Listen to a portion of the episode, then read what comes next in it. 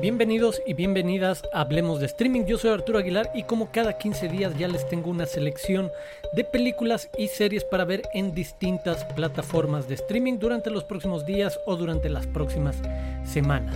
Así que, sin más que añadir, comenzamos. Iniciamos en Netflix donde después del cierre de año en verdad vale la pena ver Dead to 2021 esa sátira de documental, de falso documental, que hace una recapitulación de los momentos más importantes a nivel de fenómenos sociales, de noticias de 2021, con la participación de Hugh Grant, de Lucy Liu, entre muchos otros que personifican a historiadores, periodistas, amas de casa, etcétera, especialistas y otras personas, incluso influencers, que dan su opinión sobre lo que sucedió en el año desde esa perspectiva de la sátira y del falso documental.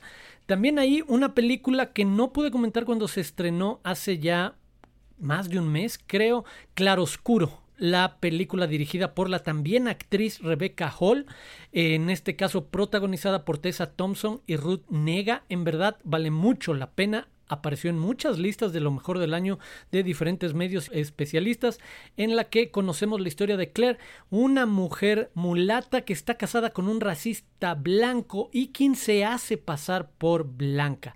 Eh, obviamente para beneficiarse del estatus social y económico que era completamente negado para los negros en aquella época.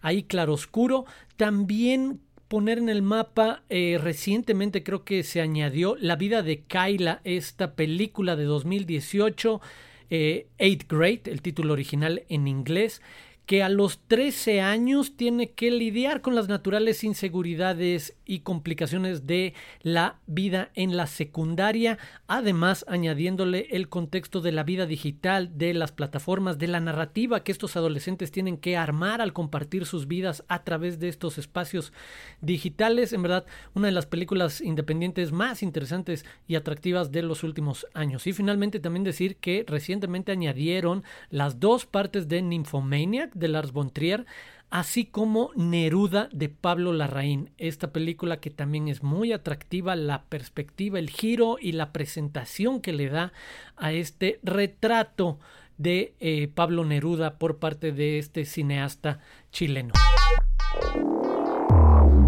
Continuamos en Prime Video donde ya pueden ver The Tender Bar a partir de este viernes 7 de diciembre.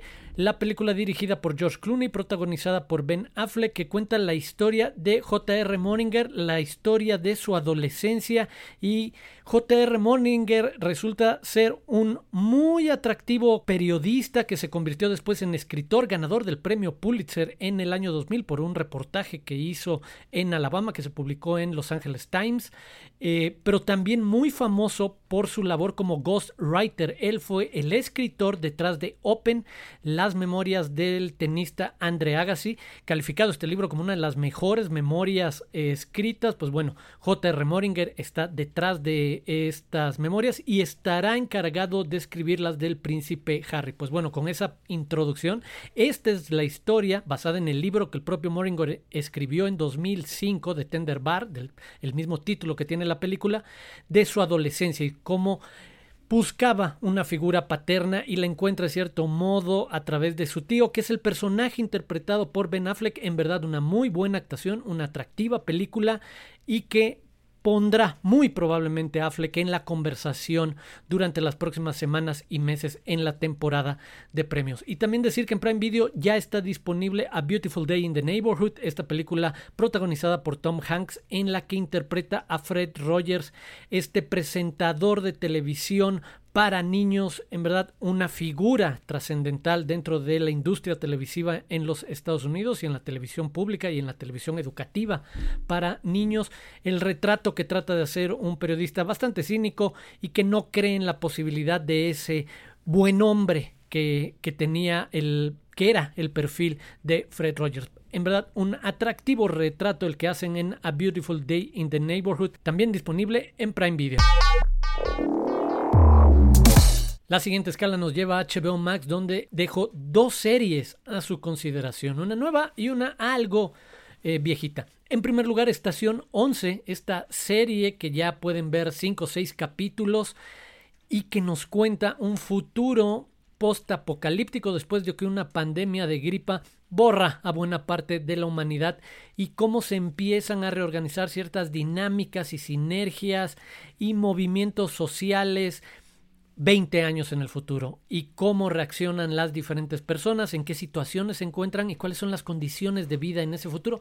Me parece una serie que vale bastante la pena, que nos lleva a reflexiones curiosas y que pone en situaciones eh, también bastante llamativas el futuro en el que nos podríamos encontrar si tuviéramos que romper cierta relación con lo que conocemos como modernidad, desde la parte digital, internet, a otras muchas cosas y tener que regresar a una vida mucho, mucho más básica. Pues bueno, vean Estación 11 en HBO Max y también está ahí Top of the Lake, aprovechando que Jane Campion se ha convertido en conversación en las últimas semanas y lo seguirá haciendo por su muy probable nominación a Mejor Película y Mejor Dirección en los Oscar y durante toda la temporada de premio con The Power of the Dog, que está disponible en Netflix. Pues bueno, ojo, hay una gran serie australiana dirigida por ella, protagonizada por Elizabeth Moss, también aquí en HBO Max, de título Top of the Lake. En verdad, uno de los thrillers de eh, investigación policíaca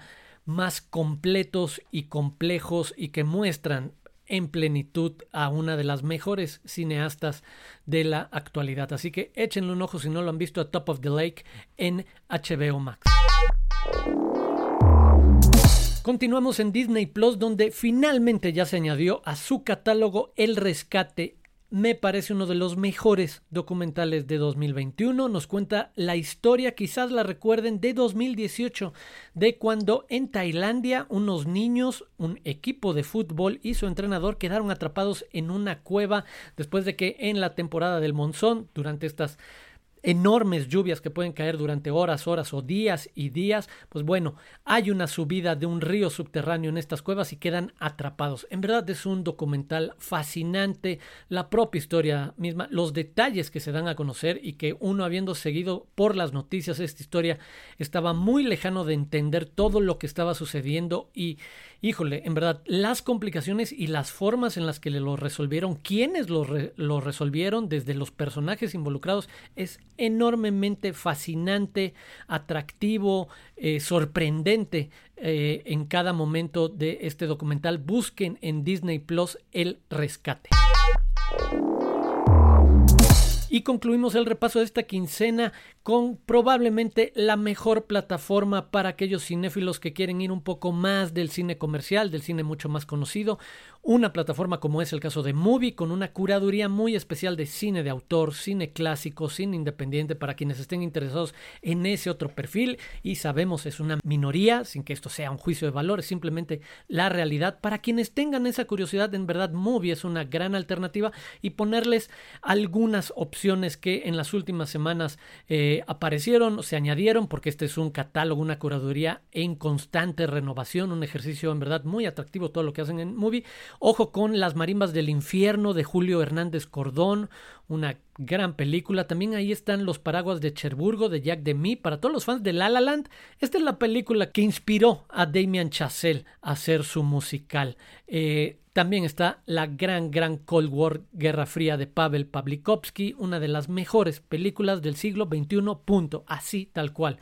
Eh, Sorry We Missed You de Ken Loach, eh, de nuevo de sus últimas recientes películas, en este mismo realismo social que los caracteriza al cineasta británico, pues vean Sorry We Missed You y también ojo al documental Life Itself sobre la vida del crítico de cine Roger Ebert. Ahí cinco alternativas en verdad muy, muy atractivas de Movie, Las Marimbas del Infierno, Los Paraguas de Cherburgo, Cold War, Sorry We Missed You y Life Itself. Estas fueron las recomendaciones de esta semana. Les agradezco mucho haberse suscrito o estar por suscribirse y escuchar este podcast. Yo les aviso que con esto cerramos la primera temporada, ya cumplimos un año y 38 episodios y regresamos a inicios de febrero con la temporada 2, así que por favor no se despeguen, nos escuchamos muy pronto aquí en Hablemos de Streaming.